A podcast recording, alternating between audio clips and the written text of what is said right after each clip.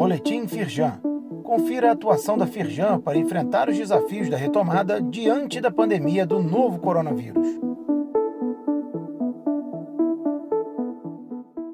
Edição de quinta-feira, 8 de julho. Câmara aprova projeto de lei que cria incentivo para investimentos em infraestrutura.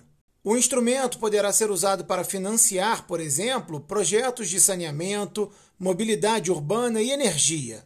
A Firjan se mobilizou ativamente junto aos deputados federais para a aprovação da medida que segue agora para o Senado. Acesse o site da Firjan e leia mais. Grandes empresas mostram como fazem a gestão ESG em toda a cadeia de valor.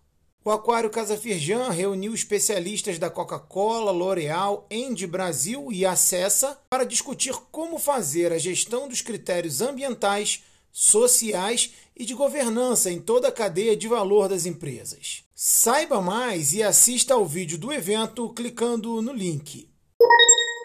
O dia 10 cidades do Noroeste Fluminense tiveram saldo positivo de empregos em maio.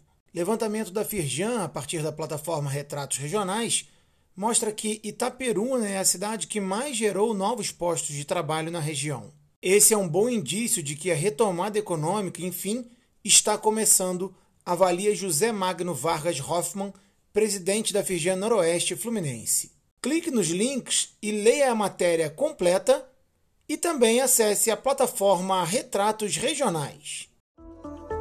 Saiba mais sobre essas e outras ações em nosso site www.firjan.com.br e acompanhe o perfil da Firjan nas redes sociais. Boletim Firjan.